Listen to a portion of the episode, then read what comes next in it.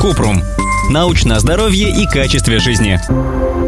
Семь мифов о бешенстве. Бешенство – смертельная болезнь. Ежегодно от нее умирает 60 тысяч человек в мире. Рассказываем, какие мифы приводят к печальным последствиям. Миф первый. Бешенство переносят только собаки. Разносчиками бешенства бывают и другие животные, точнее млекопитающие и некоторые птицы. Еноты, рогатый скот, крысы, летучие мыши, петухи, обезьяны, шакалы и даже белки или ежи. Опасность предоставляет любое животное, даже домашнее. Да, котик тоже. Миф второй. Опасны только неадекватные животные. Определить по внешним признакам, что животное заразно, нельзя. Слюна носителя инфекции становится заразной за 10 дней до появления первых симптомов. Поэтому при укусе любого животного, даже если оно выглядит здоровым, нужно скорее обратиться к врачу для введения антирабической вакцины. Миф третий. Врач назначит 40 уколов в живот. Так было в прошлом веке. Теперь антирабическую вакцину вводят в плечо. Всего надо 6 уколов. Первый укол делается в день укуса, потом на третий, седьмой, четырнадцатый, тридцатый и девяностый дни. После введения вакцины иммунная система вырабатывает антитела для борьбы с вирусом. Если у человека множественные укусы в голову, шею, руки, глубокие раны, однократно вводят антирабический иммуноглобулин вместо укуса. Это уже готовые антитела, которые нейтрализуют вирус в месте раны.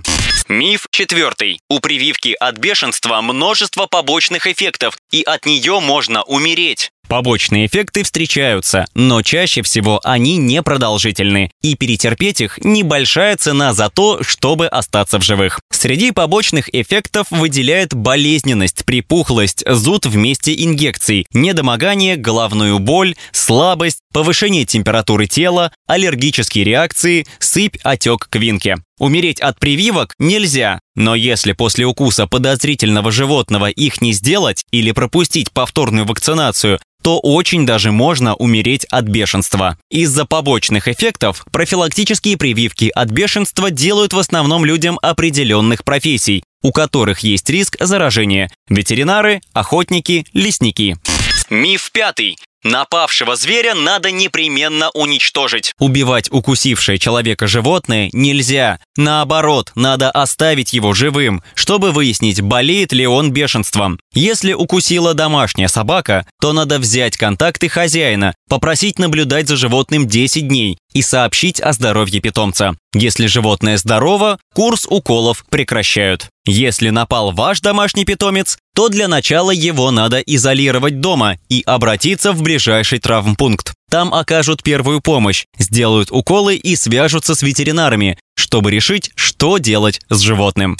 Миф шестой. Бешенством можно заразиться, если потрогать заразное животное. Это не совсем так. Вирус бешенства не может жить во внешней среде, поэтому на коже, шерсти или на когтях его нет. А вот в слюне вирус отлично себя чувствует, но через неповрежденную кожу проникать не может. Если питомец поцарапал и облизнул, надо промыть это место с мылом и продезинфицировать обслюнявленный участок кожи, залить в рану перекись водорода, а края обработать йодом, после чего обратиться к врачу.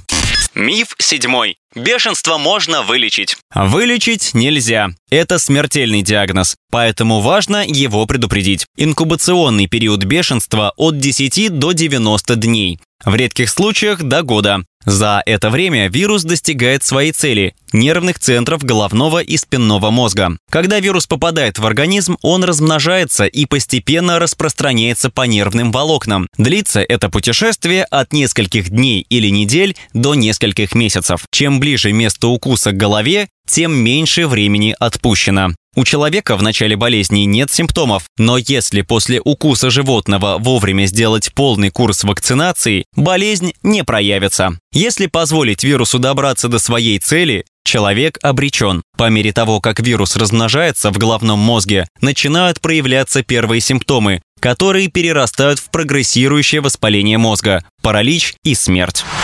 Ссылки на источники в описании к подкасту. Подписывайтесь на подкаст Купрум, ставьте звездочки и оставляйте комментарии. До встречи!